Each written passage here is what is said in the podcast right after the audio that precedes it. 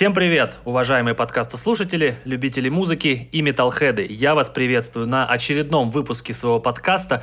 Первый подкаст полноценный после выставки «Нам».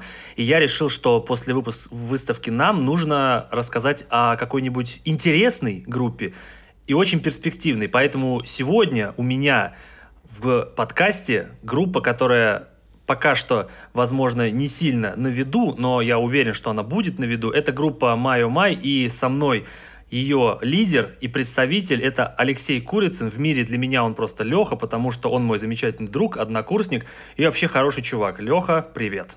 Привет, привет, ребята. Привет, Женя. Очень рад тебя слышать. Не думали мы с Лехой еще года три назад, точнее, какие три, четыре года назад, сидя на парах, что мы будем с ним вот в такой полуофициальной обстановке в рамках какого-то там подкаста, да, Леха? Да, это точно. А Куда я тогда уж... тебя еще мучил вопросами, типа, Леха, ну что, когда у твоей группы там что-то будет? Я там, когда как, выйдет так... альбом, да, как, когда Да, как я от вас фанатею, да, блин, вы такие крутые, а ты барабанщик же еще, Леха, ух, ты сейчас мне расскажешь. В общем, да, я, я рад, что так все получилось тебе еще и в наушниках там давал послушать какие-то секретные записи с репетиции. Да, было такое, да, это вообще офигенные времена, но мы еще об этом поговорим. А перед тем, как мы с Лехой поговорим об очень интересных вещах и о его группе, мы послушаем песню. Леха, какую песню мы послушаем сейчас?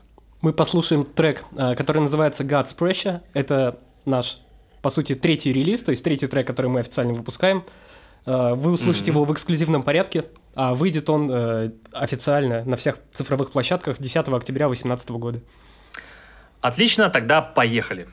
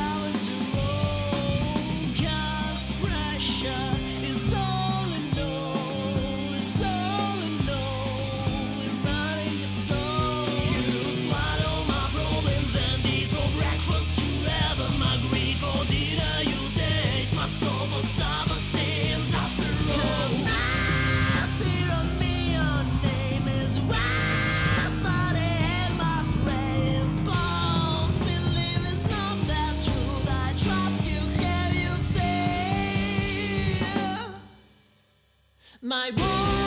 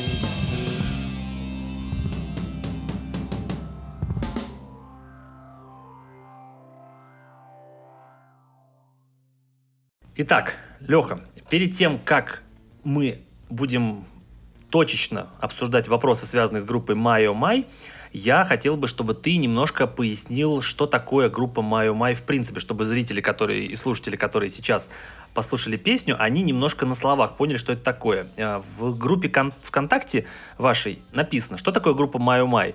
Это группа, которая была основана под влиянием классического британского перегруза, ню-метал ритмов, а также верок стиля. Теперь можешь, пожалуйста, доходчиво объяснить, что это такое?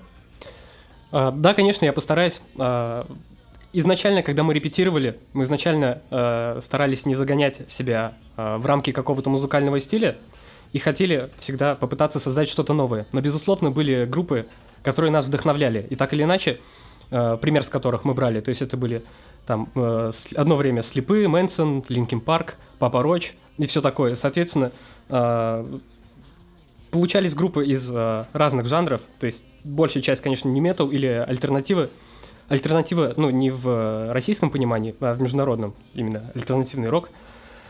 Индастриал, ну, соответственно, мы со временем полюбили э, синты и шумовые эффекты, которые дополняют нашу музыку и сейчас. Вот. Что-то подобное мы слышали либо в какой-то техномузыке, либо в индастриал, поэтому через слэш указали и ее, чтобы, ну, грубо говоря, прочитав, можно было представить, а, что за каша у нас э, намешана. Но на самом деле вот э, все больше, чем мы дальше углубляемся э, в музыку, я понимаю, что трудно взять и в какую-то словесную форму э, обернуть то, что мы сейчас из себя представляем. А что такое V, v или V-рок? А, V-рок э, это японский стиль, по-моему, VK он называется. Ну, короче, э, музыканты, играющие рок, и при этом они визуально похожи на героев э, аниме. А, аниме. А. Да. И, короче, если ты вспомнишь наш фотосет старый, вот мы там э, пытались проявить тоже творчество и креатив, и и пытались э, от того стиля взять как бы то, что нам нравится, и, но попытаться сделать его э, менее, менее ярким, более каким-то, более серьезным, да, более строгим. Но у нас получилось довольно забавно. Я сейчас смотрю на эти фотографии с неким ну, с, просто э, с небольшой ностальгией, но, наверное, с улыбкой на лице все-таки. А Z Ignite, вот трек, то, что вы делали, кавер, это вот из этого анимешного стиля, да? А, не совсем. А, короче, там э, сам клип нарисован действительно в анимешном стиле, но изначально это был саундтрек к э, чемпионату по игре League of Legends. Угу. А, не помню, какого года. Да, изначально это был саундтрек к видео. Значит, а, что из себя представляет вообще трек Ignite? Э, в шестнадцатом году был чемпионат League of Legends. Э, я играми не особо увлекаюсь, насколько я помню, значит, там был победный бой, какой-то с очень э, напряженной обстановкой, с тяжелым раскладом. Вот, и именно этот бой и потом и нарисовали, значит, в аниме-стилистике.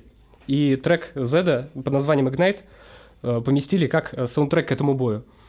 Вот. Он больше звучит как э, такой восьмибитный ну, немножечко, может быть, клубный микс э, с вокалом, а хотя этот бой был переполнен экспрессией, и нам, в принципе, хотелось попробовать как-то лучше улучшить, скажем так, э, оригинал, да, попытаться как-то через себя пропустить и э, ярче выразить эти эмоции.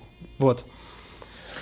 Скажи мне, пожалуйста, вот ты сказал, что вы хотели привнести в свою музыку определенный альтернативный рок как mm-hmm. сказал, в международном понимании. Но вот что в моем представлении альтернативный рок? Когда в 70-х и 80-х годах этот стиль был популярен, вот, например, я несколько выпусков назад общался с Артуром Беркутом, и мы общались про группу «Автограф». Группа «Автограф» — это был альтернативный рок, как они это любили называть. И что такое в их понимании был альт-рок? Это когда каждый инструмент он играл определенную партию, и вроде как она виртуозная, и вроде музыкально она самостоятельная, но вместе каждая партия звучала гармонично с другой, и в итоге получалась цельная, сбалансированная песня. В вашей музыке все-таки присутствует определенная степень хаоса, которая не очень вяжется с тем альтернативным роком, который вот нам изначально прививали, что альт-рок это такое вот явление виртуозное больше. Угу. Так, а в чем заключается вопрос? Вопрос, почему альтернативный рок? Вот ты это называешь. А почему альтернативный рок? Ну, можешь привести пример группы альтернативного рока, которые повлияли на вашу музыку? Просто у меня одна вяжется на языке, но я не знаю, так ли это. Понимаешь, э, довольно сложный вопрос, потому что у каждого из нас, у каждого из участников группы свой набор любимой музыки, и нет такого, что кто-то слушает прям группы. Мы по большей части меломаны. Ну, сложный вопрос, слушай. Ну, Вот правда. Понятно, хорошо. Кон- Конкретно не могу тебе, наверное, назвать. Ладно, хорошо. Давай немножко окунемся в прошлое. Когда я поступил на первый курс института вместе с тобой, ты играл в группе, которая называлась Not Easy Tracks. Если вы, друзья, не знали, то Not Easy Tracks это была рэп-кор, да, это была группа все-таки. Ну да. Это была рэп-кор группа, которая играла достаточно такие нетривиальные мелодии, нетривиальные партии, но при этом все под э, рэп-читку. И я помню, что когда мы с тобой познакомились, э, ты достаточно так э, с энтузиазмом рассказывал про группу Not Easy Tracks, что вот мы репетируем, у нас концерты, у нас вышла эпишка, ой, у нас еще будет альбом, ты мне показывал всякие демки. И вопрос, э, почему все-таки группа Not Easy Tracks не состоялась? Ну, конечно, мне казался этот проект действительно очень перспективным. Там, во-первых, царила действительно классная обстановка, плюс все это было впервые. Первые концерты, первые репетиции, первые сочинительства и прочее. И, конечно, это вызывало огромный шквал эмоций. А, Тем не менее, этот проект, э, мне кажется, утратил свою творческую актуальность, потому что группой, а, точнее не группой, лидером этой группы был Артем Вишняков, гитарист. Не ты? Нет, нет, нет, идейным вдохновителем и лидером там был Артем. Я просто был там барабанщиком. М, Вот. как. И все-таки у Тёмы такой взгляд на творчество, что он а, видел в голове готовую картину трека и хотел, чтобы все было вот ровно так, как э, он себе представляет. Если что-то вдруг идеологически или ну, каким-то причинам не сходится, и это вызывало конфликты, все-таки Тёма настаивал, чтобы переделали, как он хочет. Вот, вот, то есть любил проект именно как проявление себя в музыке. Вот, я думаю, что это в каком-то роде повлияло на то, что проект э, ну, слился.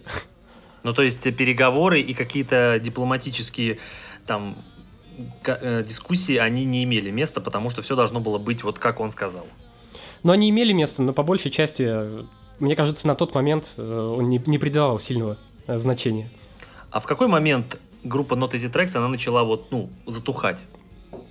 Это было так давно, я, я помню не очень. Я э, помню, что была ситуация, когда для меня стало сюрпризом, что в группе появился новый барабанщик.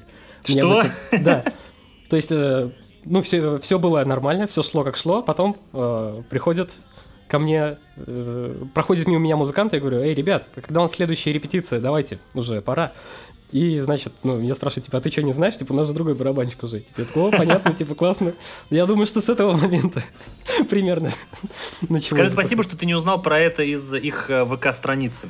Ну, да. Так, Хотя, случайно. с другой стороны, мне все равно было обидно, но мы эту ситуацию с ребятами уже много раз обсу- обсуждали, мы уже миллион раз помирились и А, ну, общаемся. ничего и страшного, да, получается? Да, да, конечно. Ну, Подожди, а вот смотри, вы в каком? В 2010 году выпустили эпишку дебютную? с ты имеешь? С Not Easy Tracks. Да, Not Easy Tracks. Ну, Но я помню, что когда я пришел в институт, уже был, э, была эпишка. ну, наверное, да, где-то в девятом-десятом году вышел. Примерно в Ага. это время. Ну хорошо, смотри, ну вот вышла эпишка. Какой был на тот момент, когда выходила эпишка, вот фидбэк, э, охват аудитории, вообще насколько хорошо была встречена группа Not Easy Tracks? Ну смотри, на момент выхода эпишки в составе меня уже не было, в актуальном составе. Серьезно? Подожди, так э, мы же учились с тобой на первом курсе, и ты мне рассказывал, что вот, да, эпишка, что вот мы там готовим всякое. Возможно, ты слышал информацию про группу Май Май, только в ее прошлом обличии с другим названием. Потому что Ну, у это нас был другой состав и все такое. Ага, вот как. Просто я помню, что ты мне прям хвастал э, группой Not Easy Tracks, что прям все у вас идет, все у вас классно, и все у вас будет еще. Это был 2010 год.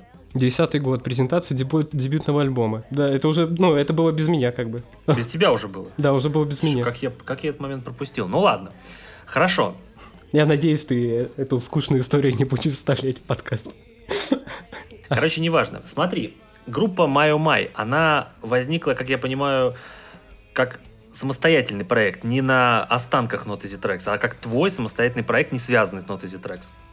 Да, конечно, как самостоятельный проект. Единственное, э, ты уже второй раз акцентируешь внимание на том, что это мой проект. Э, Хочу все-таки сказать, что это наш проект Наш общий. это чей? Да, э, нас три человека. Это Саша Александр Котенков, вокалист, Елена Рапинчук, бас-гитарист, и я барабанщик. И, собственно, мы три полноценных элемента, составляющие, то есть неотъемлемая часть коллектива. А как он э, появился изначально?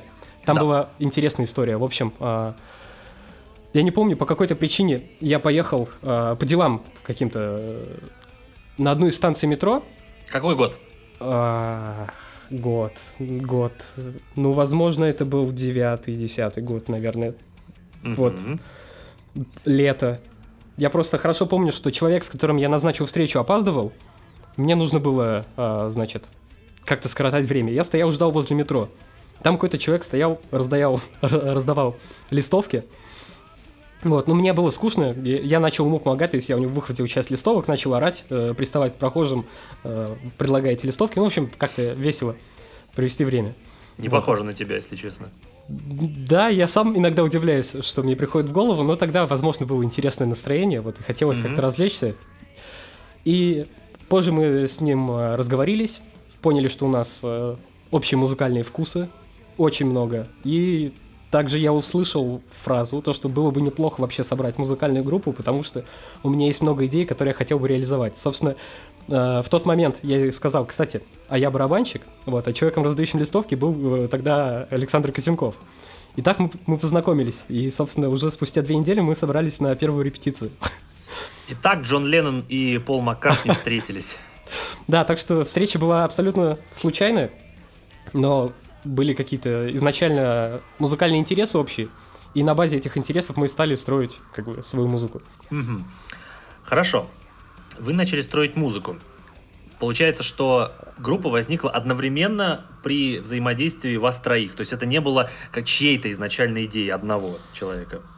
Но можно сказать, что прям вот, если это прям принципиально важно, то изначально в составе было два человека, это, то есть я и Саша, мы э, нашли Сашиного друга, он стал у нас гитаристом, и изначально мы репали вот в составе трех человек. То есть, ну, Мгм. да, не, не было такого, чтобы кто-то сказал, все, у меня есть э, отличная концепция, у меня есть идея, у меня есть там в голове 10 треков, только ищу людей. Ну, то есть, нет, такого не было. Она возникла Сначала, вообще изначально мы репетировали и, и учились, наверное, играть музыку все вместе. То есть у нас сам проект родился на репетициях как-то. А когда присоединилась к вам Лена? Пам-пам-пам. Еще один сложный вопрос. Ну ты не парься прям, прям по цифрам говори, что у тебя в голове есть э, примерная какая-нибудь цифра, да и все. Я думаю, что около шести лет назад Лена к нам присоединилась. Я понял, то есть далеко не сразу получается. Да, изначально мы репали без басиста, потом ну, ну, нашли басиста, репали таким составом. После Мгм. этого басист перешел на гитару, старый гитарист ушел, и тогда уже пришла к нам Лена. Мгм. Хорошо. Кто предложил название Майо Май? А, вокалист. Вокалист. Почему такое? Да, на самом деле было несколько названий предложено. А, Я, к сожалению, не вспомню уже альтернативы. Это нам бросилось э, сразу, потому что оно хорошо запоминалось, и оно вызывало ассоциации с племенами майя. Мгм. Вот, э, ну, какое могу дать пояснение? А, племя майя, а, вымершая цивилизация, о которой уходит много легенд. И, соответственно, вызывает интерес. В то же время, ну, в то же время нам показалось, что это название когда легко запоминается, произносится с первого раза, и вообще оно довольно интересное. Вот. Знаешь, когда я впервые узнал о вашей группе и увидел название, у меня возникла ассоциация и возникло такое ощущение, что придумывая название, вы хотели, знаешь, как-то оригинально выпендриться, вот, потому что есть группа, знаешь, с похожим названием, как у вас. Короче, если ты помнишь, э, что в институте я слушал такую замечательную группу, как Dragon Force, Мгм. Когда из Dragon Force в 2010 году ушел вокалист, он организовал собственную группу и назвал ее IMI.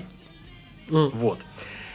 И, собственно, когда я увидел вашу э, группу и ваше название, у меня возникло те же самые ассоциации, что это название, оно, во-первых, точно не будет гуглиться, и я был прав, кстати, что вот у бывшего вокалиста Dragon Force название группы не гуглится, что у вас. Но, но То-то ладно. Единственный вопрос у меня, сделаешь ли ты что-то, чтобы оно гуглилось нормально? Ну смотри, э, я понял твой вопрос. Э, название не, не взято с потолка. Все-таки тогда у нас уже были написаны некоторые тексты треков. Соответственно, мы хотели частично философию э, информации, которую несем в музыке и в текстах, соответственно, как-то отразить название. А, Если мы прочитаем как my or my, ну то есть как бы буква R опущена, да, Да-да-да. идет как бы проблема выбора. То есть, когда перед человеком стоит э, выбор, он все время борется, там, сделать мне одним образом или сделать другим. В этом как бы заключается дуализм. Вот, то есть, типа, что, не, что было бы, если бы не было законов? И в каждом человеке есть э, некая чернуха, да, есть что-то белое, хорошее. И в разные периоды э, одна из половин может превалировать или подавлять другую, да, но при этом это не делает человека хорошим или плохим. И, в принципе, э, вот большая часть текстов, которые уже опубликованы сейчас, ну, в нашей музыке, там как раз поднимается проблема и дуализма, внутреннего переживания, внутренней борьбы. Вот. И, соответственно, ключевой посыл — это жить вопреки, э, не бояться изменяться, не бояться э, создавать и эво- эволюционировать. Как бы. Мгм. Я понял. Мне, знаешь, я так понял, что my or my это имеется в виду, то есть две половины человека. Да, все правильно. Я понял. И типа они борются, то есть or my, то есть если ты говоришь типа или, то есть вот это или вот это превалирует, вот этот сделать выбор или вот этот сделать Ну выбор, да. получается. Поступить хорошо или, про- хорошо или плохо. Хорошо, я понял. Смотри, ты частично рассказал, точнее не частично, а полностью рассказал, как ты встретил а, вокалиста Александра Котенкова. Во-первых, вопрос. э, он поет, он всегда пел так, как он сейчас поет? Или он как-то менял свой голос, свой стиль менял? Что это вообще вот? Что музык- музыкальный его голос, как можно охарактеризовать?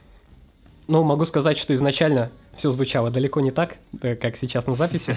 Мы вдохновлялись э, в особенности группы Slipknot, и мы, ну, точнее, Slipknot. Ага. Я опять сказал эту букву запрещенную. Мы вдохновлялись группой Slipknot и очень хотели играть что-то похожее, такое кочевое, зажигательное, динамичное. И, конечно же, весь вокал был э, перегружен. Вот это больше напоминало ор и какую-то быструю скорого- скороговорочную читку под, э, под ритмичные рифы. А, как ранний слепнот, типа времен альбома Айова какой-нибудь. Да, да, да. Вот. Конечно, со временем на репетициях мы начали понимать, что нам хочется чего-то другого, да, и было ощущение, что вот этот агрессивный вокал, это расщепление, да, или, ну, как, какие еще, гроулинг, вот. Ну да, да, да. Было ощущение, что этот, э, эта техника вокала может передать очень маленький спектр эмоций. Во, во всяком случае, ну, вот агрессия, злость какая-то, да. А вот все остальное как будто остается не раскрытым, не использованным. И получается, мы очень сильно теряем изначально в музыке по динамике, по экспрессии, не имея других средств выражения. Вот, постепенно вокалист стал э, петь чистым вокалом. Вот, э, у него довольно своеобразный тембр, и Очень. сн- сначала мы очень э, так с осторожностью отнеслись, потом, потом мы все-таки прониклись, нам реально, ну, как бы нам понравилось, мы, мы, при- мы к нему привыкли, и мы его запомнили. Вот, и, собственно, с тех пор, как э, вокалист задался задачей петь чистым вокалом, он встал перед проблемой, типа, а как же это делать правильно? Вот, и нашел себе преподавателя, и, если не ошибаюсь, 8 лет он занимался с преподавателем, но, значит, 8 лет. да, но это было исключительно академическое пение, академичный вокал. А, Для всяких фишек, для микста и прочего он хотел записаться на урок Клеуса. Но И? был прикол в том, что а, там как-то было невозможно достучаться, то есть там нужно было через третьего человека а, созвониться а, там с женой или с кем-то еще. ну да, с- по- и- только подождать. его жена этим занимается. Да, всё ну, короче, верно. там была сложная система, и в итоге ему ответили, что ближайшая запись на два с половиной месяца вперед, вот, и, значит, э, в голову ему пришла мысль, что, типа, ну, в интернете куча информации, как я могу ждать два с половиной месяца, если я хочу петь уже сейчас?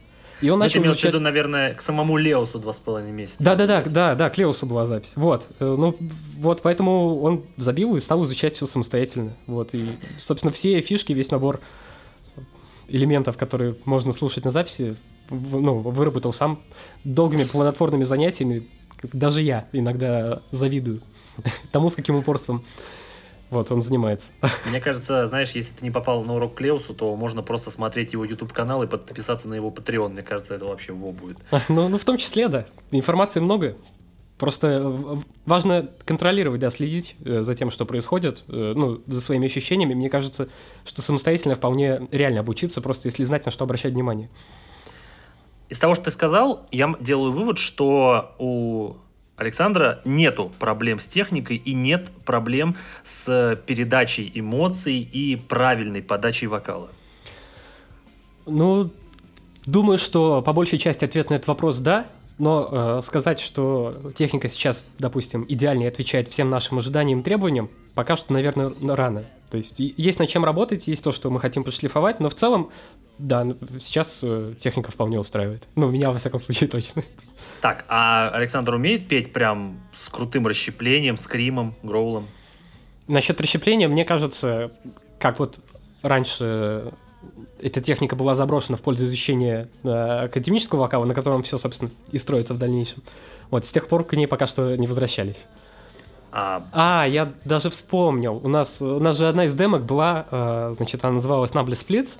Она, по-моему, в шестнадцатом году мы выпускали. И там как раз он пытался петь вот, ну, с расщеплением, с подгрузом, с таким с напряжением, э, таким образом, вот, как, как владел этой техникой. Вот. А будут ли в э, песнях э, Маю Май присутствовать элементы экстрима не только в плане вокала, но и в плане музыки? А, в плане вокала, ну сейчас э, некоторые некоторые расщепительные элементы, э, некая такая экстремальная специя присутствует, но она по большей части запрятана в бэк-вокалы, чтобы придавать плотность основному звуку. На первый план выводить э, крики и, ну, перегруз не особо хочется пока что. Я Стилистически как-то, эстетически нам больше все-таки понравился чистый вокал. Вот ты знаешь, у Александра достаточно интересная и запоминающаяся внешность, и никакого актера он не напоминает случаем внешне? Нет. Ну, может быть, это связано с тем, что у меня небольшой кругозор в плане фильмов и кино. Ну просто если ты присмотришься, как-нибудь забьешь в гугле а, актера Марка Уолберга, молодого, мне кажется, он очень похож на вашего вокалиста Александра. Очень похож. Ну, ну, э, ну, может быть, да, есть какие-то схожие черты, но сказать, что прям типа как две капли, наверное, наверное, нет. Хорошо, дальше идем. Смотри, насколько я понимаю, группа медийно впервые стрельнула после кавера Sucker for Pain, правильно? Ну да. Опять-таки, смотря что считать, э, что вкладывать в понятие стрельнуло. Но целом, я расскажу, что, я расскажу, расскажу. Э, дело в том, что в 2016 году я до сих пор, ну, до тех пор не подозревал, что у тебя есть какая-то уже сформировавшаяся группа под названием Майо Май. И что меня привлекло в этом, вот в этот момент, то, что я как-то случайно зашел на твою страницу и увидел какой-то клип э, группы, вот там, Маю Май, я, знаешь, как-то не обратил внимания, думаю, ну и хрен с ним. Потом, каким-то образом, поскольку я подписан на большое количество музыкальных пабликах, я начал видеть клип на вашу песню, ну, не на вашу песню, на кавер, вот этот вот, везде, просто везде, просто не было ни одного музыкального паблика, где бы я не видел клип на песню Sucker for Pain. Просто это настолько было повсюду, я э, не мог никуда от этого деться. Я в один момент просто подумал, господи, да что они там такого сделали, что это все репостят, это просто какая-то жесть. Я посмотрел тогда клип, я хорошо посмотрел, песню э, я знал, окей, пойдет. Потом, через какое-то время спустя, я вернулся обратно к вашей группе и понимаю, господи, такая же получается, что, у Лехи группа такая получилась, сформированная уже. И на самом деле я был удивлен. Э, ты можешь мне рассказать вообще историю создания кавера на эту песню и почему именно эта песня? Да, конечно, с радостью расскажу. Предыстория довольно проста. Э, когда мы поняли, что наше творчество так или иначе уже созрело и готово к первой э, демонстрационной звукозаписи, мы стали, э, соответственно, ее записывать. Но стали записывать в домашних условиях, соответственно, закупали аппаратуру, учились, и вся эта звукозапись за заняла, э, все эти попытки сделать демки, около полутора лет. Вот, и когда мы услышали результат, мы поняли, что, ну да, в принципе, звучит, конечно, но далеко не так, как хотелось бы. Э, и у нас появилась идея, почему бы нам не отправиться на профессиональную студию звукозаписи и профессионально не записать бы все инструменты, весь вокал, прям там ее свести, чтобы нам сделали прям конфетку. Но э, так как это был наш первый опыт, мы хотели не рисковать именно авторским материалом. Тем более он уже mm-hmm. за эти полтора года даже после записи успел поменяться немножко, ну, как бы освежиться. Вот, и мы решили сделать кавер. Вот, но чтобы было интереснее, мы же, ну, как бы у нас много амбиций, много, много каких-то желаний э, постоянно попасть в какую-то авантюру. И вот э, должен был выйти фильм «Отряд самоубийц». Да. И вышел тогда первый трейлер, значит, э, там были, был Джаред Лето, я помню, и было как раз вот этот for Pain. И мы подумали, о, а если этот трек станет саундтреком к фильму, это будет отличный повод хайпануть. Ну и вообще отличный, отличная возможность э, заявить о себе как музыкальном коллективе, привлечь внимание. Но тогда нужно постараться и сделать этот трек хорошо. То есть, ну, просто, просто записать кавер, просто сделать рэп было бы, ну, не очень. И мы решили, в общем, э, вот взять весь наш опыт, весь наш багаж, который мы накопили, все наши камни, которые мы собрали, и постараться на максимум сделать что-то максимально крутое в нашей стилистике, да? Вот, э, решили также снять клип. Но в целом получилось так. Мы, мы очень хотели успеть, э, значит, именно к релизу фильма, что вот прям вот в день, когда выходит фильм, э, так. значит, был зарелизен э, наш трек. Но получилось в итоге э, со всем продакшеном и прочим так, что мы опоздали на месяц. Да, то есть мы выпустили, так, ура, месяц назад была премьера фильма, а теперь вы можете заценить наш кавер на один из саундтреков. Вот, ну и, конечно же, для нас э, было небольшим разочарованием то, что трек Hittens стал основным саундтреком, а Саки Фупен остался в титрах. Мы такие подумали, черт, как, как можно было так просчитаться? Это был, ну, такой маркетинг, э, маркетинговый фейл с нашей стороны. Да. Вы надеялись на Лил Уэйна, а в итоге да. 21 Pilots переиграли. Да-да-да, получилось так. вот. Но, с другой стороны, опыт был очень интересный. Вот. И действительно, ребята оценили, и паблики оценили, да, все репостили. Было очень много противоречивых мнений, по большей части было даже больше негатива, чем позитива.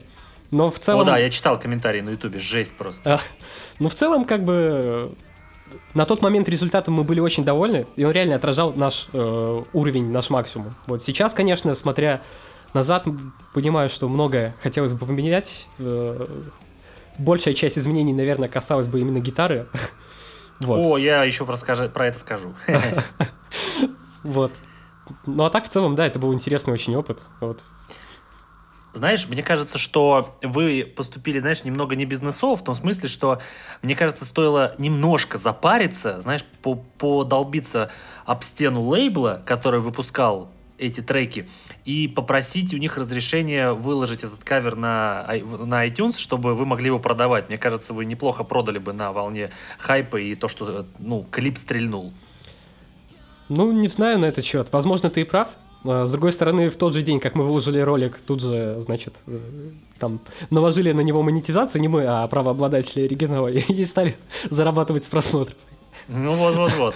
Не думаю, что там большой заработок какой-то, но да, наверное, было бы приятно. Знаешь, меня прикольнуло, когда я читал всякие комментарии, и там какой-то чувак пишет, типа, я послушал э, этот кавер, и я могу сказать, что он отстой, лол. И вы такие в комментариях ему пишете, лол. Ну да. Нет, там было такое, что я люблю металл, слушаю металл, и он меня вдохновляет. А этот э, кавер делает меня грустным. Ну, и дальше написал лол. То есть, ну, да, это забавно. Ну, этот факт забавен, я считаю. Ну, вот. на самом деле, я что могу сказать? Во-первых, ну, мне понравилось то, что вы нестандартно подошли к этому каверу, то есть вы его исполнили в своей такой манере, то есть э, там достаточно интересно было исполнено в плане вокала, то есть мне понравилось, что ты там достаточно так классно наваливал на барабанах. Да, то мы пытались сама... какие-то элементы грув металла туда добавить, ну и да. в общем того, что вот нас интересовало тоже как музыка на тот момент. Мы же плавали по музыкальным жанрам, пытались Да, найти. но качал неплохо трек, очень даже неплохо качал. Мне понравилось э, в припеве, насколько классно передана и мелодия, и атмосфера песни, то есть это было достаточно прикольно прикольно, я считаю. И клип был тоже достаточно хорошо сделан, в том смысле, что, ну, вы не просто сделали трек э, профессионально, вы еще и клип хороший сделали. То есть в плане вот этого все было здорово. Единственное, что меня смущало в этом треке, то, что мне, мне показалось, что нек... вот партии, которые вы играете, они, знаете, как будто гуляют, знаете, самостоятельно друг от друга. То есть вот, например, гитара, она с вокалом и с барабанами как-то вообще не клеится, как будто она живет своей жизнью, вот, а барабаны с вокалом тоже куда-то там в свою сторону уходят. То есть мне кажется, что немножко в плане вот самих партий, они как-то немножко это не, балан, ну, не балансируют друг с другом, они как-то, ну, живут своей отдельной жизнью. Это, от этого у меня возникал в голове диссонанс, что как угу. бы там э, аранжировка, там гармония, там мелодия классно, а вот сами партии, они как-то вот э, хаотично звучат.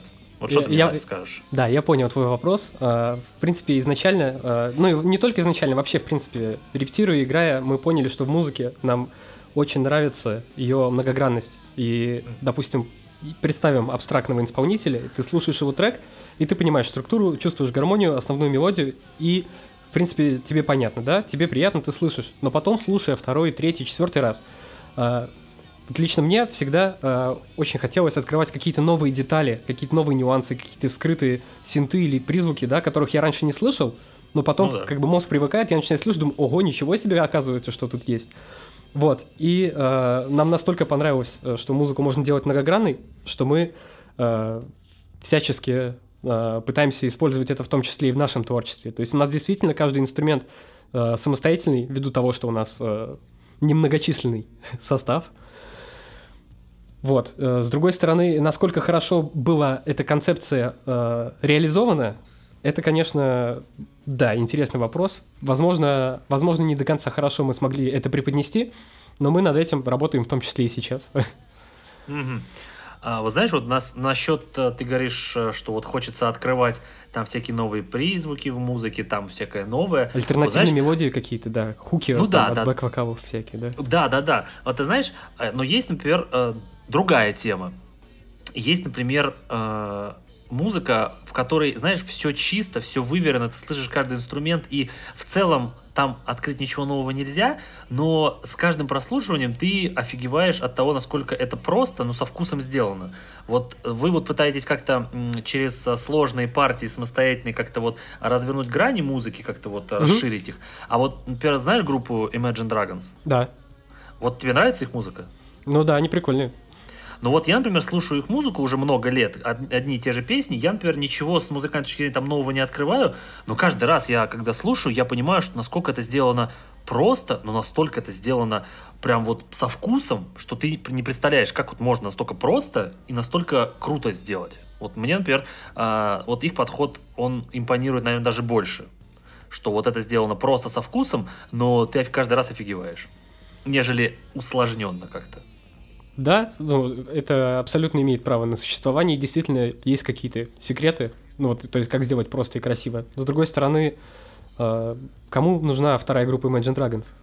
Они же ну, уже есть, поэтому... Ну, в принципе, да. Копировать гениев, ну, это хорошая, в принципе, тенденция, наверное, но мне не кажется она перспективной. То есть, да, есть группы, которые играют не хуже, чем Рамштайн, да, не хуже, чем Курт Кобейн, не хуже, чем Linkin Park или Seconds to Mars, но 30, я имею 30 seconds to Mars. Но, да. как бы, они же уже вторые. Вот. В ну этом да. плане хочется найти свой звук, свой уникальный подход и свое видение. Ну да, как сказали группа Led Zeppelin, что все всегда будут знать, что мы были первыми. Все остальные были после нас. Ну, в том числе, да, я думаю, они, они в этом правы. Хорошо, смотри, можешь ли, пожалуйста, мне сказать, когда вы создавали группу и начинали делать свои первые треки, а, вот э, в тот момент вы или ты, чем вы вдохновлялись? Можешь вот каких-то какие-то группы назвать, которые вот при сочинении песен у вас в голове щелкали, вы говорили, блин, вот классно. Вот, вот что на тот момент вы слушали, когда сочиняли песни? Понимаешь, когда сочиняли песни именно, э, ну как бы и этим песням уже, наверное, больше, больше шести лет. То есть их каркасы mm. были собраны уже тогда. Ну, Со временем... что тогда было? А, я понял. Э, сами каркасы. Просто сейчас от этого да. осталось не так много. Но я тебя услышал, хорошо. Slipknot, э, Мэрилин Мэнсон, Park, э, 30 Seconds to Mars, э, Nine Inch Nails, Мэрилин Мэнсон, не знаю, назвал или нет. Назвал. Но... Круг замыкается. Честно говоря, не помню, что еще тогда слушал, но вот что-то из этой тусовки. Знаешь, из всего того, что ты назвал, наверное, к вашей музыке такой, знаешь, хаотичный, такой безбашенный, к ней больше лезет как раз-таки Nine Inch Nails и Мерлин Мэнсон. Угу. Потому что у них музыка такая, невылизанная, она такая немного грязноватая, она такая ритмичная и при этом мрачноватая. Специфическая, да.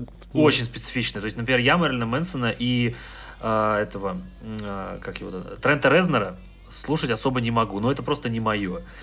Но вот то, что ты сказал, Linkin Park, 30 секунд до Марса, Slipknot, вот у них как раз-таки музыка достаточно выверенная, четкая, достаточно прям такая вылизанная. Вот что вот от этих групп, которые вот я последний назвал, вот ты привнес в эту музыку? А, ну, ну, можно еще добавить в этот же список группы Muse, и, в принципе, наверное, это стилистика вокала, которую мы пытаемся использовать. Ну, не то, что mm-hmm. как бы с этих групп мы слизываем стилистику, да, но просто у меня лично вокал Саши вызывает ассоциацию как раз с Мьюзом, вот, с Джардом mm-hmm. Лето, и, ну, с похожими теноровыми исполнителями. Mm-hmm. А Джой Джордисон тебя вдохновлял при написании музыки? он крутой барабанщик, но, а, возможно, когда-то он меня вдохновлял, а, именно как барабанщик, да, как музыкант. А, конкретно, что он меня вдохновил на то, чтобы сделать что-то подобное, да, что вот, ну, то есть, да. что есть вдохновение в твоем понимании? Если ты имеешь в виду, захотел ли я сделать что-то вот как, как сыграл Джой Джордасон, допустим, такого, наверное, не было. Он просто был отличным мотиватором, чтобы сидеть и заниматься, что, потому что ты видишь, каких, mm-hmm. каких высот можно достичь. Вот, но со временем занятий пришло, ну, у меня немножко сместились приоритеты, вкусы, то есть мне сейчас нравятся другие барабанщики. Джо Джеррисон, он, он неплохой, но все-таки мне кажется, что он больше э, шоумен, чем техничный барабанщик. Но опять-таки это субъективное мнение, я могу ошибаться. Меня музыка, вот вся, что я слушаю, мне нравится, она вдохновляет меня вся. То есть, если какая-то песня оказалась у меня в плеере, значит, она меня когда-то пробрала чем-то, чем-то зацепила, чем-то вызвала мурашки, или, может быть, а, в моей жизни какое-то событие произошло, да, к которому меня эта музыка отсылает.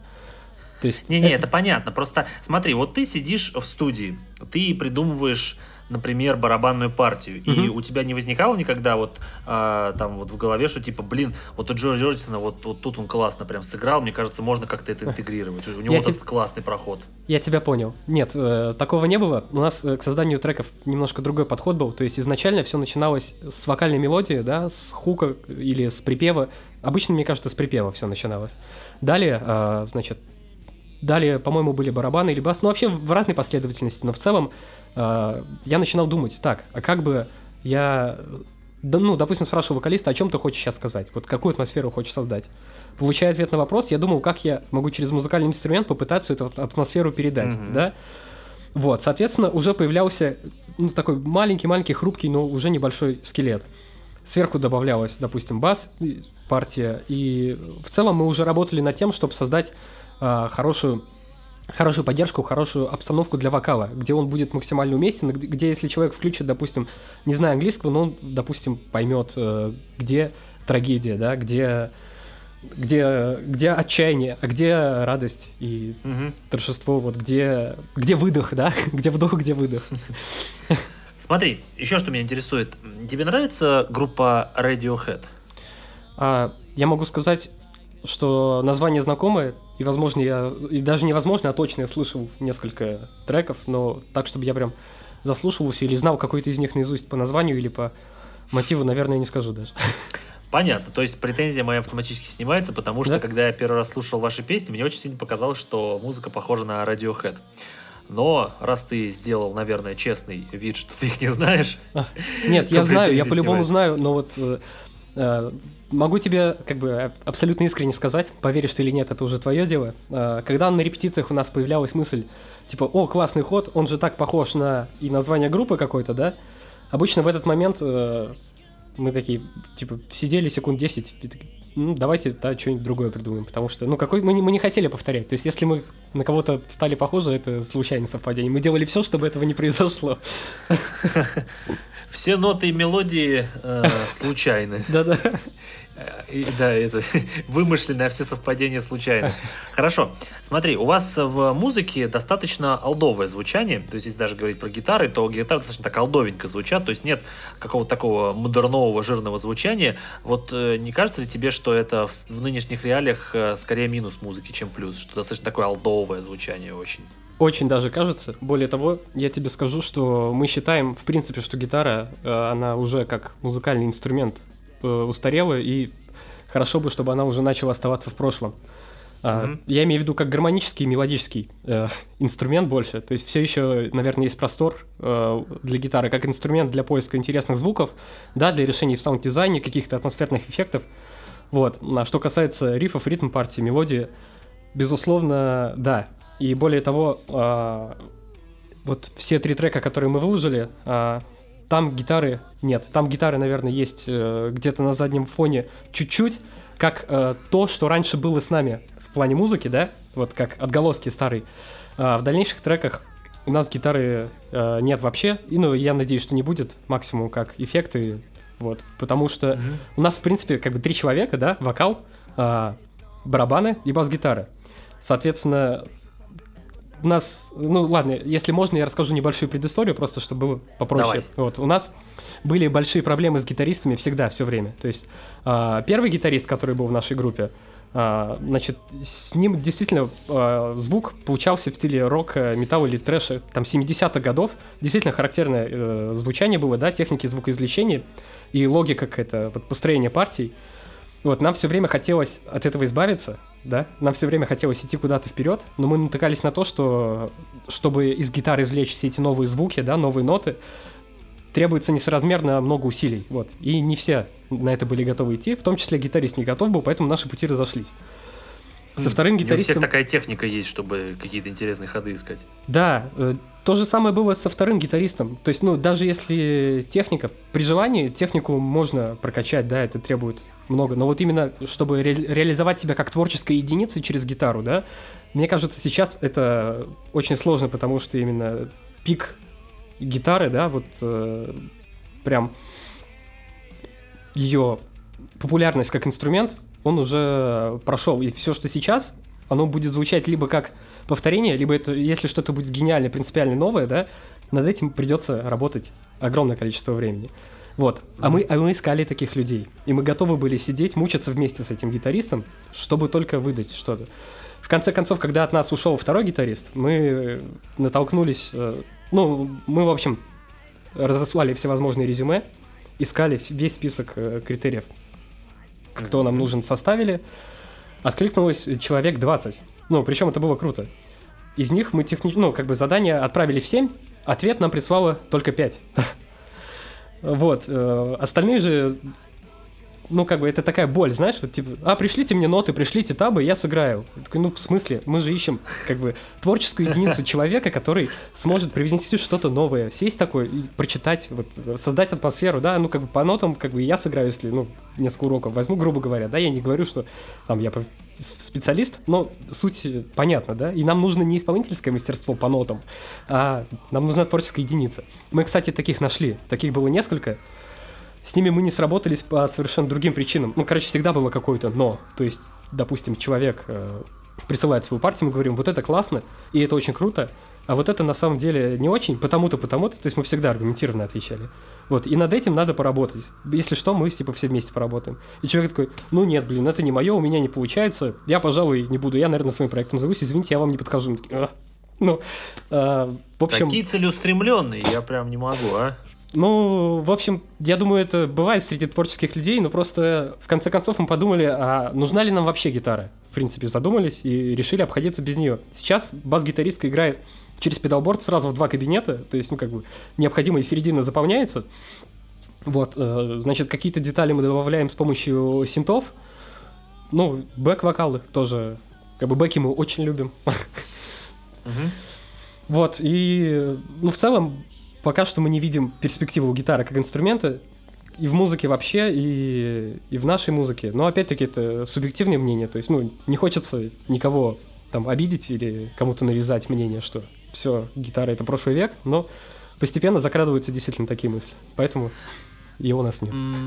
Знаешь, вот каждая такая история, когда какую-то группу спрашиваешь, типа, а почему у вас отсутствует такой-то, такой-то инструмент, э, или там такой-то, такой-то участник группы, и сначала люди начинают рассказывать историю о том, что вот он на самом деле у нас был вот такой вот инструменталист в группе, но у нас ни с кем не складывалось, и потом они раска начинают рассказывать, что вот эти вот неудачи с вот этим вот инструментом, они выродились в концепцию группы, что Да. типа потом мы поняли, что наша музыка может существовать без этого, и теперь мы понимаем, что это даже лучше. Вот я даже приведу пример аналогичных историй. Есть такая black metal группа, называется Inquisition. Это аргентинская группа, сейчас она американская, очень известна в black metal кругах, очень. Это группа дуэт. Этот дуэт, там есть барабанщик, и там есть вокалист-гитарист. Они вдвоем существуют уже больше 20 лет, и живьем они выступают тоже вдвоем. И всегда возникал вопрос, а где бас-гитара? То есть почему у вас нет бас-гитариста, и почему вы даже не пускаете бас-партии просто фоном на концертах? И вот лидер группы, э, Дагон, он рассказывал, что у нас были барабан, у нас были басисты, у нас был, мы были трио, говорит, я очень люблю трио, но у нас все басисты всегда были э, проблемными в пла- плане алкоголя, наркотиков. Я выгонял огромное количество басистов. И он говорит, что типа, да, я понимаю, что басисты очень нужны. Я люблю басистов, но когда мы репетировали вдвоем с барабанщиком, мы такие говорим друг другу, слушай, а у нас классно получается. Говорит, а давай попробуем на концерте сыграть так. Говорит, и мы сыграли на концерте вдвоем, люди к нам приходят и говорят, офигенно, вообще даже без баса. И он говорит, и я научился писать свою музыку в, э, как бы в обход баса, то есть нам не нужен бас в нашей музыке, он даже ты не задумываешься о том, есть ли бас здесь или нет. То есть вот человек рассказал, что у него были проблемы с басистами, Мгм. поэтому он сказал, что у нас не будет басистов. Или знаешь, вот э, группа Powerwolf, немецкий, немецкая паверная группа, они тоже выступают без бас-гитариста. Вот, и вот у них примерно такая же тема, что типа, а, нам не нужен басист, а мы вообще можем без басиста играть. Вот и знаешь, вот твоя такая же история, знаешь, такая боль, связанная с гитаристами, которая переросла в то, что типа, а, нам вообще не нужны Да, гитаристы. э- это реально боль. Действительно, каждый сваливающий гитарист от- ну, для нас был шоком, вот, но мы не видели ситуацию как безысходную, мы все время искали решение. В конце концов, да, мы... Ну, получилось так, что отсутствие подходящего гитариста и подтолкнуло нас на эксперименты, на, на, на поиски новых звуков, вот. Странно, опять- что у вас именно были проблемы с гитаристами, потому что вот сколько я групп не знаю, сколько я не знаю групп, у всех проблемы с барабанщиками, у всех поголовно вообще. Ну, барабанщики, они тоже такие довольно капризные. И Ну опять-таки... их просто меньше, их физически меньше барабанщиков. Ну, как? Возможно, возможно, ты прав. Да. Мне кажется, что барабанщиков много, но хороших барабанщиков, наверное, мало. Ну, как и любых, в принципе, хороших музыкантов. Мне кажется, что тех, кто умеет так или иначе извлекать звуки из инструментов, их много. В том числе я такой, да, чуть-чуть умею. Вот, но как бы хороших музыкантов, именно как творческих единиц, их по пальцам можно пересчитать, наверное. Хорошо, давай сейчас я тебе задам самый э, каверзный, Ох. самый э, сложный вопрос, на который некоторые музыканты желают э, свинтить и не ответить, но ты не свинтишь. Я уже готов свинчивать. Хорошо, скажи мне, пожалуйста, а когда выйдет альбом? О, это очень интересный вопрос, но я не буду свинчивать. Я скажу, что наш следующий трек выйдет 10 октября. И, значит, что в ближайшее время мы не намерены издавать альбом. Мы, скорее всего, продолжим издавать музыку синглами. А, Да как вы запарили с этой сингловой схемой, а ты же а? прекрасно знаешь, почему. Это же люди Я сами создали эти условия. Они Да, получают то, что сами была- хотят. У меня была группа Арктида, которой я тоже спросил, ребята, а когда альбом новый? У вас уже три года нет альбома. Они говорят, типа, а мы что-то так сели с парнями и подумали, что сегодня как бы общество, оно очень с такой короткой памятью, очень невнимательно. Они, они не воспринимают альбом, они воспринимают попесенно. И мы Да. решили выпускать просто песни. Мало кто скачивает альбом и слушает вот от корки до корки целиком. Многие там запоминают по 2-3 трека, вот их слушают, а остальное все получается как типа проходной материал. А мы не Слушай, хотим, чтобы я- у нас был проходной материал. Слушай, Лех, ну я, честно говоря, я отказываюсь понимать, почему возникает такая ситуация, потому что а, каждый квартал компания Apple, компания Spotify рассказывает, насколько миллионов у них увеличилась а, платная подписочная база их стриминговых сервисов, Apple Music, Spotify, потом начинают рассказывать, что там Яндекс Музыка растет, Мгм. что сейчас ВК Music начинает а, подниматься. Люди, люди десятками миллионов приобретают себе подписку на тот же самый Apple Music. Я, например, пользуюсь Мгм. Apple Music, у меня жена пользуется Apple Music, у меня а, почти все друзья, у кого э- Apple, используют Apple Music. Ты пользуешься Apple Music? Да, конечно, может даже нас там найти. Вот. Я, во-первых, я там все уже давно нашел и все давно добавил. Это раз. Во-вторых, компания Apple нам дает сервис, в котором загружена вся медиатека iTunes. Качай дискографию целой группы и слушай. Я не понимаю, почему вы, музыканты, до сих пор считаете, что люди слушают по песенно, если люди могут целыми альбомами вас слушать? Не знаю, как в Apple Music, допустим, в Яндекс Музыке есть такая штучка, если ты посмотришь в альбоме, там такая молния отображается справа, типа Да, да, наиболее да, да, популярные И в Apple треки. Music также, там звездочкой. Вот. В итоге-то и получается, что, ну, большая часть внимания сконцентрирована на том, что, видимо, по какой-то причине получилось лучше всего остального, да, продуманней, как-то вот больше людей цепляет. Вот хочется, чтобы этих звездочек, чтобы весь альбом из них состоял, понимаешь? Есть такие альбомы, есть. И знаешь, какие это альбомы? Это в основном альбомы, знаешь, такие супер легендарные. Знаешь, там заходишь на альбом, э, ну, грубо говоря, ACDC, Back, Мгм. Back in Black, все, весь альбом в звездочках. Ну, да. Но, опять же, вот ты сам какую модель потребления музыки используешь? Альбомную или песенную? А, з- знаешь, по-разному. Многие группы выпускают прикольные концептуальные альбомы, там, где треки между собой связаны какой-то историей, иногда даже закадровый, го- э, закадровый, иногда даже голос диктора там а, озвучивает ее, да, или, ну, дополнительно как-то Ну да. создает а, атмосферу или историю. Это прикольно, да, но как бы для начинающей группы э, с точки зрения пиара и прочего, наверное, все-таки проще и быстрее рекламировать. Ну и с точки зрения звукозаписи, в том числе, э, там, по себестоимости, проще сделать один трек, но очень крутой, и его рекламировать, чем сразу вот фигачить альбом.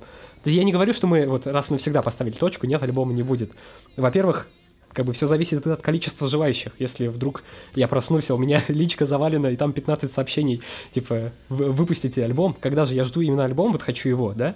Так, друзья, Мы найдем... значит, вы послушали сейчас этот выпуск, вы сейчас идете в личку к Лехе и пишете ему «Я хочу альбом». Да. Быстро пошли. В этом случае... Да, вот, в этом случае мы обязательно сможем найти и материал, и концепцию, которую можно подвязать, которая уже есть, но просто ждет как бы количество желающих, да? А, можно будет сделать альбом. И, и на бонус материалы. Есть, есть очень много всего. Просто пока, я думаю, не время. Вот так я тебе отвечу. А, хорошо, то есть ты не исключаешь вероятности выхода альбома. Не исключаю, но просто я понимаю, почему многие увиливают от этого ответа. И я могу Мне сказать кажется, прямо и честно. они да. потому что они просто ленивые. А, я могу сказать прямо и честно, я не знаю. Все зависит от, от того, как скоро мы найдем своего слушателя, как скоро нас поймут. Хорошо, хорошо. Следующий вопрос. Э, Скажи, пожалуйста, кто в группе пишет песни? А, песни, ты имеешь в виду тексты? Нет, музыку. Понял. А, музыку мы пишем все вместе. Все а, то вместе. есть нет какого-то основного автора. Нет, нет, это одна из э, очень важных концепций, по которой мы работаем. То, что каждый из нас может высказывать свою мысль, мы обязательно ее рассматриваем, да. Мы, может, даже запишем там две-три вариации в одной и той же песне, разных, может быть, куплетов, да, с разными мыслями. Вот э, есть три человека, есть три версии. Мы записали Ага. и отложили в дальний ящик. Потом занялись другими э, треками или, может быть, э, еще какой-то э, продакшн деятельностью, да? Потом возвращаемся и слушаем, и что цепляет, что вот реально кажется как классная идея, мы и оставляем. Мгм. Но, другой вопрос. Скажи, ты можешь написать песню с начала и до конца? Со всеми партиями, со всеми инструментами, аранжировками? Конечно. Ну, Ты да. так делаешь? М, делаю ли я так? Ну, то есть ты можешь на, репи- ты на репетицию приходишь, говоришь, ребят, я песню сочинил целую. Понял, я могу сказать, что я могу так сделать, но я пока так не делал, потому что у меня нет, наверное, завершенной мысли готовой, допустим, по, по тексту, атмосферы. э, но нет, нет, нет чего сказать пока что, понимаешь? Возможно, со временем, с опытом это накопится. Сейчас мне больше нравится как бы решать творческие задачи, находить э, интересные выходы из проблемы, которая вот воз- возникает в процессе, в рабочем процессе. То есть прям многие не любят такой подход, но у нас треки действительно поначалу рождаются на репетициях. Вот, и Да, вот Мы- я знаю, что такие многие не любят. да, мы пишем каждую репетицию, мы, во-первых, пересматриваем, ну, и свои ошибки технические какие-то анализируем. В то же время мы выцепляем из рабочего процесса вот те 2% какие-нибудь, которые наиболее полезны оказываются потом. То есть мы делаем выжимку прям. Ага, хорошо. Можешь мне рассказать, а вот э, ваши песни, они по атмосфере достаточно психоделические, можно ли так сказать? Вполне возможно. С другой стороны, ну, смотря как их слушать, не знаю. Не знаю, что тебе сказать. Ну, не знаю, Ну, я, знаешь, когда слушаю ваши песни, ну, когда я слушаю ваши песни, у меня есть ощущение, что я смотрю э, артхаусный фильм. Интересно. Вот, э, Ну да, ну подожди, ну можно сказать, вот ты мне скажи сам, вот когда вы пишете песни, а, какую атмосферу вы в них закладываете? Какую-то конкретную или вы хотите а, там а, разные настроения туда вложить, разную атмосферу, там, я не знаю, чтобы в песне там, я не знаю, здесь была радость, здесь была трагедия, здесь вообще прямо конец света? Да, наверное, так и есть. То есть э, мы ориентируемся прежде, э, прежде всего на вокал. У нас ключевую роль играет вокал. Далее мы погружаемся там в текст или просто, допустим, если не хотим погружаться в смысловые потоки э, Александры и хотим сконцентрироваться на рабочем процессе с точки зрения музыки, мы спрашиваем, какая нужна атмосфера. И нам, допустим, э, рассказывают, что вот стоит человек, его разрывает изнутри э, из-за того, что в нем борются две противоположности. Например, да, здесь вот в этот момент песни он задает проблему, рассказывает, в чем заключается его проблема, да, а дальше на припеве, mm-hmm. допустим, он, э, испытывая все это, он находит решение, да, и он об этом заявляет. То есть тут должно быть разрешение всего вот этого конфликта, этой бури эмоций. Вот, и мы стараемся все-таки как-то вот на этих волнах и, и плавать. Но это подчеркивает как раз-таки разность настроений в песне, да? Да. Хорошо. Э, по поводу барабанов.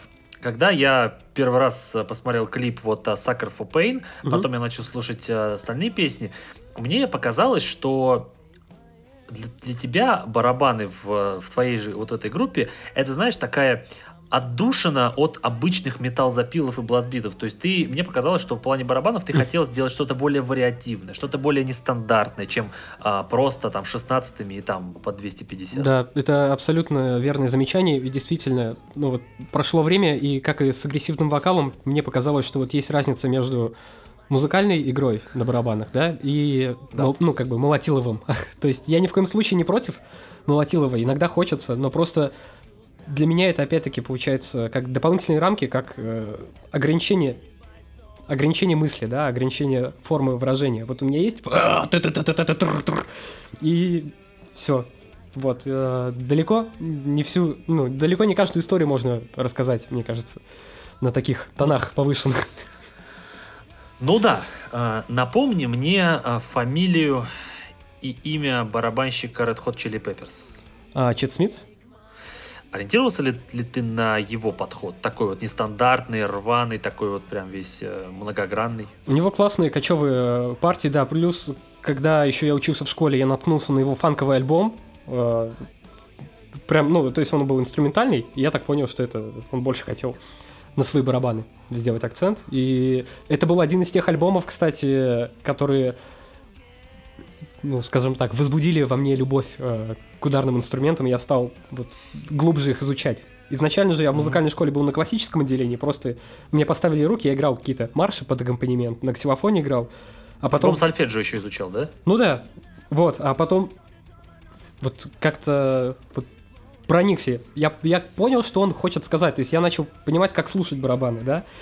Трудно это как-то объяснить, но я думаю, что ты и ты понимаешь вообще, о чем я говорю. Понимаю, понимаю. То есть конечно, больше деталей слушал, открылось, больше фишечек, которые раньше бы я не заметил, я бы слушал, и все, как бы. А тут начинаются микродетали. Здесь он так сделал, здесь так. И настолько интересен вот завораживающий мир а, барабанов открылся, что я начал вот слушать э, барабанщиков, которые уделяют много времени и сил на то, чтобы играть экспрессивно. То есть я очень люблю Марка Минмана.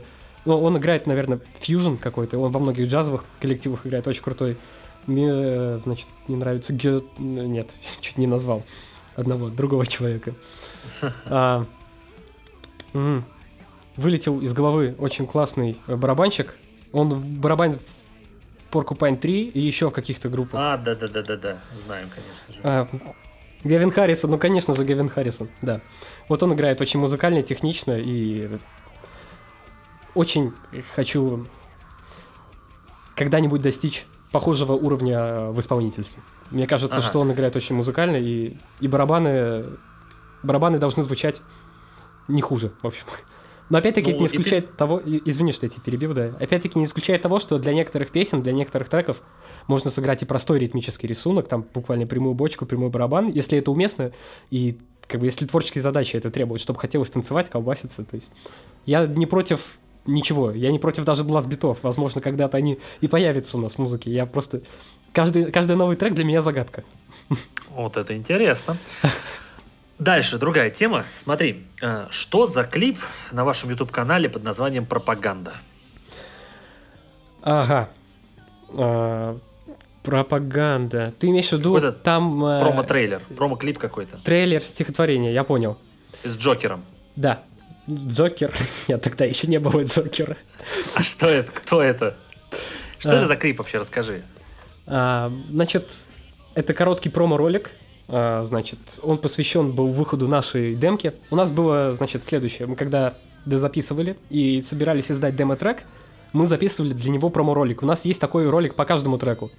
А, значит, пропаганда, если не ошибаюсь, выходил последним. Я просто сейчас не помню, потому что столько времени, столько работы прошло. Вот, но к нему мы готовились особенно и хотели прям сделать акцент, что сейчас мы в очередной раз выпустим трек, который э, является как бы кладезью нашего всего нашего опыта, нашего вот максимального скилла, вот максимум, что мы можем себя выжить, вот будет в этом треке. И хотелось создать небольшую загадку, да, тайну, и мы подумали, что если мы сделаем что-то мистическое, таинственное, с мигающим светом, это, безусловно, привлечет внимание, а за ответами люди пойдут слушать трек Love is Propaganda. Хорошо. А, И последний вопрос, смотри, про группу Маю Май. Во-первых, кто рисовал а, мультик Z Ignite, который мы упоминали в начале? Ну, слушай, надо гуглить, потому что мы э, видеоряд взяли оригинальный, прям э, А, из видео на ютубе, да, где и был э, официальный саундтрек. То есть он изначально, этот саундтрек был к видосу, сделанному в этой в аниме-стилистике. Вот. а, то есть это не вырезано? Да, да, да, мы просто саундтрек переписали. Все, понял, хорошо. А, у вас еще был э, такой, я не знаю, пул роликов коротких, который назывался Инфометр, да? Информатор, да, был. Информетр, да. Что, кто, кто это рисовал? А, это все наши друзья и помощники, которых получилось А, уговорить. Я просто поясню, друзья, инф- информатор это такая инфографика, а, такая живая, примерно на минуту или там секунд на 40, где таким быстрым текстом группа Майо Май рассказывала про то, как создается э, песня, сколько часов на это уходит, то есть про структуру песни. То есть такая, знаете, если вы хотите быстро узнать, что такое создание трека, то можете за 40 секунд по этой инфографике узнать. Да. На самом деле, А, там- мы хотели занять какую-то определенную нишу на Ютубе, потому что тоже видели в этой площадке э, перспективу для привлечения новой аудитории, вот, и пытались найти подходящий интересный формат. Э, Не так много На самом- было видео с инфографикой. Мы, конечно, своими силами пытались сделать. Нам, ну, друзья помогали по большей части. Все Мне было казалось, что это ты монтир- монтировал все. а там на самом деле каким-то образом задачи были между нами распределены, но все было своими силами сделано, да. То есть, ну, не было такого, что мы куда пришли, эй, чувак, ты классный, сделай нам инфографику, вот тебе деньги. Он такой, да, без проблем. М, У нас даже Ага. денег не было особо на все это. У вас еще на Ютубе э, были всякие ролики всякими, со всякими выпусками, где на камеру э, ваш вокалист Александр рассказывал про устройство репетиций, про то, как группа э, там менеджерством своим занимается собственным, как группа создает треки. Вот э, потом какие-то были гитарные истории, где он что-то собирал, какие-то гитары. Короче, я не понял, э, зачем вы делали столько вот этих вот разных форматов? А, ну, мы искали то, что понравится нашей потенциальной аудитории. Понимаешь, одно время... Нашли? А, ну, как сказать? Пока, пока нет, поэтому пока что мы все это А, приостановили. Слушай, а вот, это, э, вот, вот этот момент, то, что во всех э, видеороликах на Ютубе всегда перед камерой э, вокалист Александр, а не, теперь не ты, не Лена, это, это почему так выбралось? Да Просто мы решили, что как бы для одного канала трех лиц, ну, тем более для канала No Name, трех лиц будет слишком много, и нужно хотя бы одно, которое запомнится, типа, а потом можно будет работать над остальными. А монтировал ты эти ролики? Ну, в том числе, да мы все снимали и монтировали своими силами, то есть... э, Понятно. Там достаточно со вкусом сделана рисовка, графика, всякие вот эти Рисовку, вот, э, по-моему, делал вокалист. Вот, ну, именно вот превью и все остальное. Но сделано прикольно, на самом деле, мне понравилось. Но в плане монтажа кру- круто, единственное, мне не понравилось в этих роликах, то, что они, ну, такие, очень много там кривляний, очень много там какого-то такого психоделического юмора. Я вот это не понял, если честно. То есть вы там, ты, ты, ты там за камерой сидишь, ржешь что-то, а Александр что-то кривляется на камеру, а потом через 5 секунд пытается серьезно рассказать про какую-то вещь. А, нам иногда казалось, что ролики немножко затянуты, да, ну именно просто когда они содержали исключительно полезную информацию о том, как проходят репетиции, или о том, Ага. значит, как... э, ну, не помню, о чем мы уже, если честно, снимали, много было. Но когда мы понимали, что как-то скучно и неинтересно становится, да, мы пытались разбавлять юмором, неудачными дублями. Опять-таки, это ну... был эксперимент, но э, так или иначе, удачный или неудачный результат, это все равно результат. И, ну, свои ну, выводы да. мы делали, в следующих выпусках старались принять во внимание, поэтому... Согласен. Хорошо, друзья, а, на этом мы обсуждение группы Маю Май заканчиваем, но я вам скажу так, я вас прошу и заклинаю вот эти несколько песен, которые уже выпущены группой, а, оценить, послушать, посмотреть имеющиеся клипы у группы Майо Май и понять, что группа очень нестандартная, группа со своим подходом, группа ищет уникальное звучание, чего многие группы сегодня не делают. Они не ищут уникальное звучание, они просто долбят сразу вперед металл. Поэтому я вас прошу оценить, написать э, Алексею в личку «Давай альбом, гнида». Э, ну, можно не писать гнида. Вот. Теперь мы переходим к обсуждению, поскольку э, Алексей первый такой сольный гость-барабанщик в моем э, подкасте. Мы сейчас обсудим прекрасный и звонкий мир барабанов. Поехали! Поехали!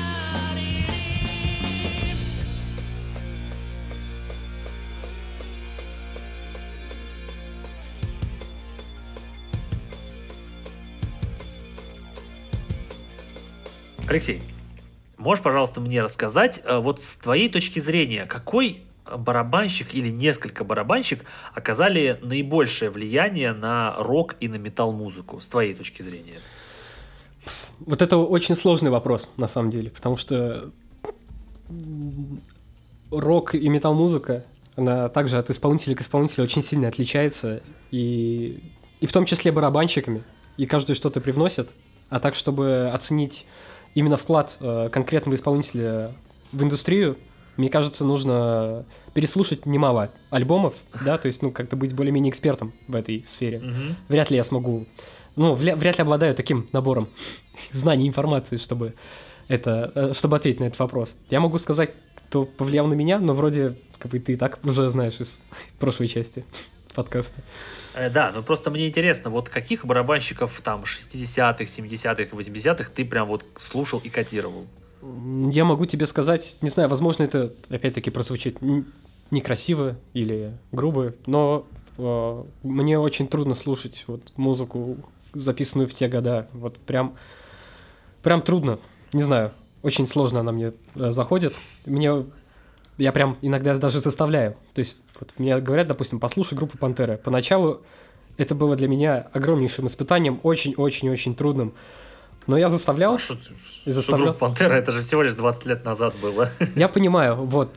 Мне сложно. Мне вот, не знаю, вот, может быть, где-то качество звука, да, где-то что-то еще прям, ну, трудно. Может, это вкус, как бы, не знаю. Потом я понял, э, ну, допустим, что цепляет э, людей в этой группе, что, что им нравится. И я вообще, в принципе, сейчас музыку, когда слушаю, да, э, это не только рока касается, вообще любой. Э, я теперь стараюсь, даже изначально мне это не нравится, я пытаюсь подумать, чем эта музыка могла человека, вообще любого, да, аудиторию зацепить, что они могли бы в ней рассмотреть, как типа, о, а вот это классно, это мне нравится, и что хотел исполнитель вот выделить как свою фишку. То есть а потом уже, рассмотрев это, возможно, получается какое-то впечатление составить.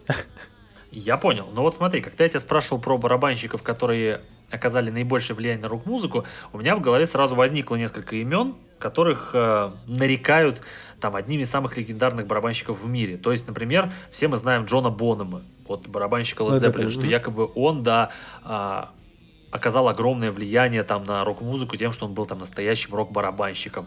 Многие очень сильно ставят вверх, например, Джинджера Бейкера из группы Крим. Кто у нас был еще крутым барабанщиком? Билл Ворд из э, Black Sabbath, который вот э, был там настоящим прям металл-барабанщиком, можно сказать.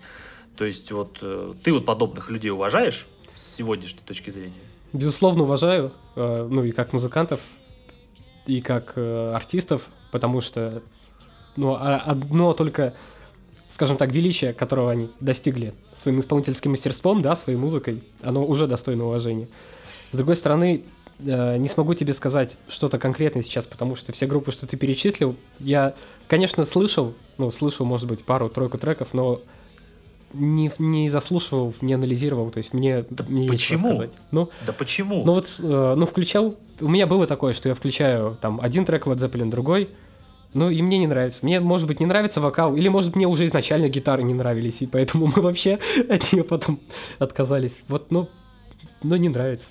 Не, не Я знаю. не понимаю, это странное такое отношение, что типа музыка 70-х, я ее вообще не слушаю, как бы, и там не воспринимаю. Я вот Ну, не смотри. понимаю, у меня Я, я пытался много раз. Ну вот, ну не, Ну- не зашло. А вот Avenged Sevenfold, допустим, зашли, Dream Theater зашли. Блин, ну Вот. ты, блин, сравнил. Симфонический а. металл зашел сразу, прям с первого раза. Там какие-нибудь Дьерф вот сразу зашла, тоже вот Stone Sour, круто. Ну, а вот то, что вот по стилистике такое... По старе- Мне, кстати, ACDC вообще тоже не зашли. То есть я сколько раз не слушал, ну вот, ну не нравится. Мол, О да, я знаю. разговаривать с этим Да, человеком? в меня сейчас, скорее всего, полетит очень много камней, тапков и прочего. Я... Ну, на Я самом деле, вряд ли полетит, потому что, знаешь, за все выпуски, что у меня были музыканты, а, настоящим таким фанатом алдового металла и алдового рока был только Артур Беркут. Вот как только мы с ним а, на записи просто завели разговор об этом, все, его просто понесло. Он знает все эти имена, он знает всех этих музыкантов, это было круто. А вот то, что множество современных отечественных музыкантов, которые у меня были, то, что они не воспринимают, а многие не знают там э, ретро-музыку, это очень странно. А, ну был у меня Макс, Макс Мортон из группы Мортон тоже, вот он очень большой фанат этой алдовой музыки, но вот больш, большая часть, подавляющая, она почему-то не воспринимает э, подобную музыку, я не понимаю, почему, ведь это то, на чем строится. ство- Вот твои, там, твоих Avenged Sevenfold никогда бы не было без группы Metallica. Не спорю. Никогда бы их не, Кстати- никогда бы их не было без группы Black Sabbath. С металликой, э, это, кстати, тоже, наверное, очень опасно. С металликой у меня примерно такие же отношения. То есть есть э, несколько песен, которые я знаю, которые я могу слушать, но вот некоторые прям вот, ну, ну вот не могу. Ну вот не нравится. Я знаю, что это металлика, что они, ну, реально крутые и умеют, но вот я слушаю, мне не нравится. Вот и ну и все. То есть, ну не знаю, просто не вызывает какой-то... Не резонирует со ладно. мной. Да, Ну ладно, ладно. Хорошо, хорошо, я тебя прощаю. спасибо. А, Можешь назвать, а, с твоей точки зрения, какие а, барабанные техники наиболее сложные? Какие? Это, там, не знаю, рваный ритм, или там джазовые барабаны, М. или бласт-биты быстрые?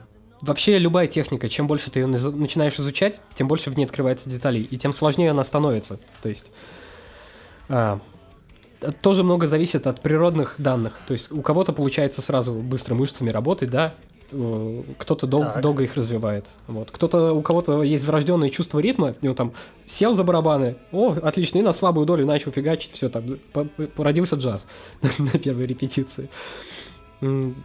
Я думаю, что нет ничего невозможного, если заниматься, и, и все одинаково сложное изначально, а дальше уже э, каждому свое в зависимости от природных данных каких-то. Но вот ты, когда там, что-то исполняешь, для тебя вот что было самым сложным в плане исполнения или в плане изучения? То есть мне, например, многие говорят, что джаз это самое сложное вообще, что возможно представить. А, Потому что он предполагает определенную степень импровизации, определенную степень мастерства Да. и понимания. Это правда, абсолютно правда. Мне кажется, джаз в том числе еще и э, сложен во многой части для понимания, для прослушивания. Э, с точки зрения техники, на все сто процентов соглашусь. Чтобы хорошо играть джаз, нужно хорошо уметь сначала, ну, быть, э, мне кажется, опять-таки, виртуозом э, исполнения, уже потом лезть э, в исполнение этой музыки.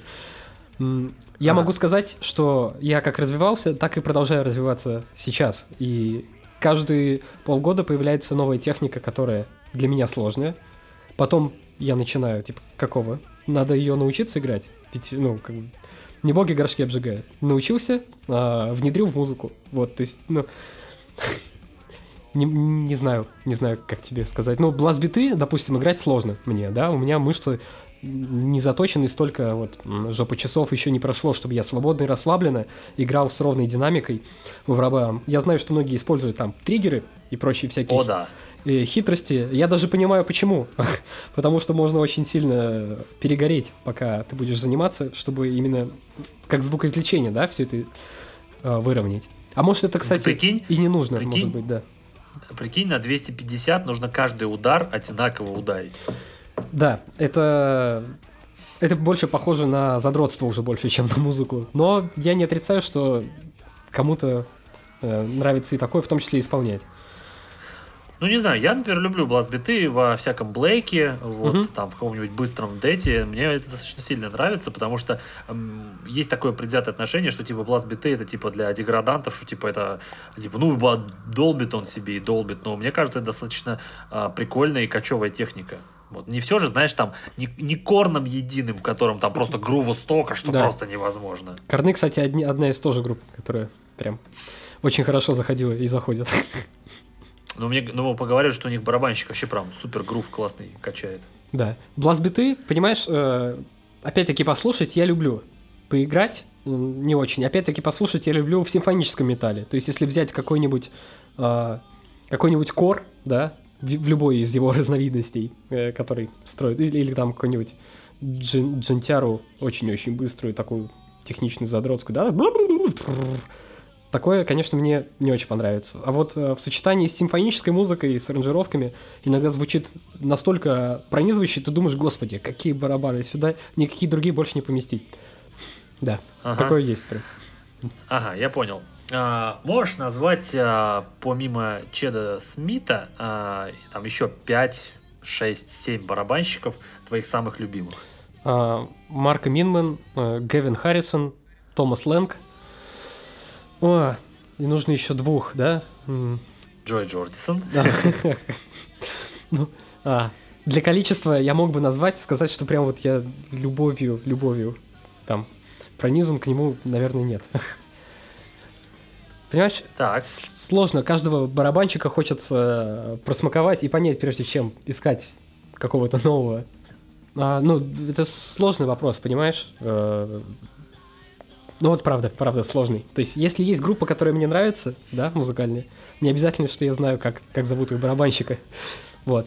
Иногда бывает наоборот, что я о группе узнаю э, уже через барабанщика. Так было как раз э, с Porcupine 3. Майкла Джексона крутой барабанщик. Прям очень четкий. А среди российских барабанщиков можешь кого-нибудь выделить? Крутого. из русских барабанщиков. Честно говоря, сходу нет. Ну, я знаю, что есть э, там барабанная тусовка, да, есть э, барабанщики, Да. которые, Я был внутри нее на выставке нам. Ой, там вообще жесть творилась. вот, которые преподают, соответственно, и каждый по-своему играет. Но сказать вот, чтобы кого-то из них я прям полюбил с точки зрения техники, наверное, нет такого. Мне я не знаю, может, у меня предвзятое отношение, но мне кажется, что западные барабанщики как-то более технично, да, более педантично относятся там к деталям, и их и смотреть, и слушать приятно, вот. То есть мне кажется, что... Но опять-таки, м, возможно, дело в моем недостаточно широком кругозоре. Хорошо. А, давай тогда, перед тем, как мы закончим, а, небольшой блиц я тебе задам. А, я тебе даю два варианта, ты выбираешь один. Мгм. Не- ну, первое, что придет в голову. Linkin Park или Limp Bizkit? Linkin Park. Слепнот или Корн? Вот, хотя хотелось сказать и то, и то одновременно. Понятно. А, а, Stone Sour или Папа Роуч? Stone Sour. 30 секунд до Марса или Никельбэк? 30 секунд до Марса. Хорошо. Тогда, друзья, на этом мы сейчас сделаем последнюю перебивку и будем прощаться с Алексеем.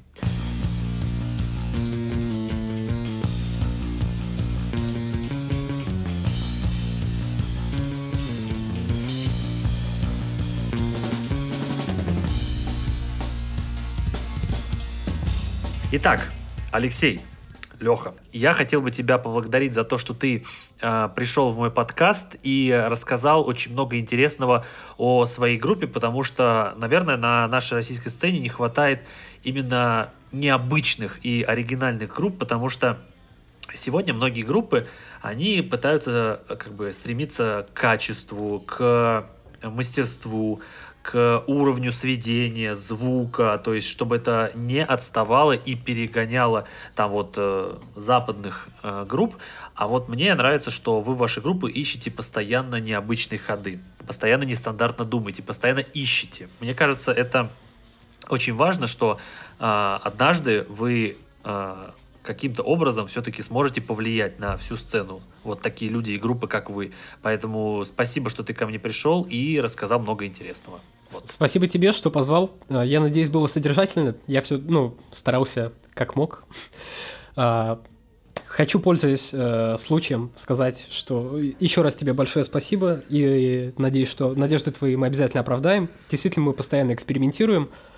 И более того, мы ищем людей, которые так же, как и мы, э, чувствуют потребность в творчестве, в экспериментах. Э, не обязательно этот человек может быть музыкантом, да, он может быть иллюстратором, он может быть видеооператором, он может быть кем угодно вообще, даже может быть другим музыкантом, э, но разделяющим, допустим, нашу идеологию, наш, наш подход э, для каких-то совместных безумных идей, для каких-то фитов, для совместных каверов. Мы рассмотрим, в общем, любые варианты, мы открыты для всех предложений, несмотря на то, что мы такие самобытные и самодостаточные.